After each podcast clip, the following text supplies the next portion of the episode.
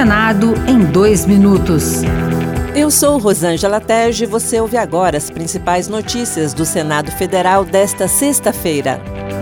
A Comissão de Assuntos Sociais aprovou o projeto que torna obrigatória a oferta de pontos de apoio com sanitários e espaço para alimentação dos garis.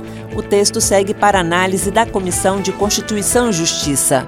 A senadora Leila Barros, do PDT do Distrito Federal, lembrou que essa é uma reivindicação antiga da categoria, que sofre com a falta desse tipo de estrutura. Outra dificuldade é a realização de coisas simples como ir ao banheiro, beber água e usufruir de um adequado período para alimentação e repouso. Dificuldade que é ainda maior para as trabalhadoras, que constitui a grande maioria dos varredores moradores de rua.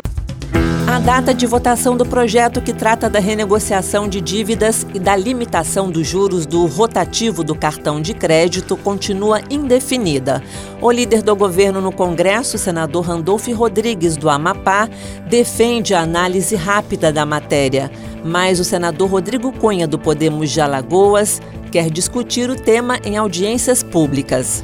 O líder da oposição, senador Rogério Marinho, do PL do Rio Grande do Norte, acredita que definir por lei os juros vai prejudicar os consumidores. Eu acho que a limitação de juros de uma forma coercitiva, sem levar em consideração as condições eh, objetivas do mercado, via de regra levam à dificuldade de crédito, você termina alterando as condições objetivas do setor.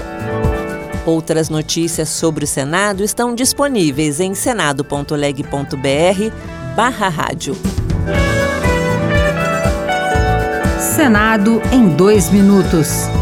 Uma produção Rádio Senado.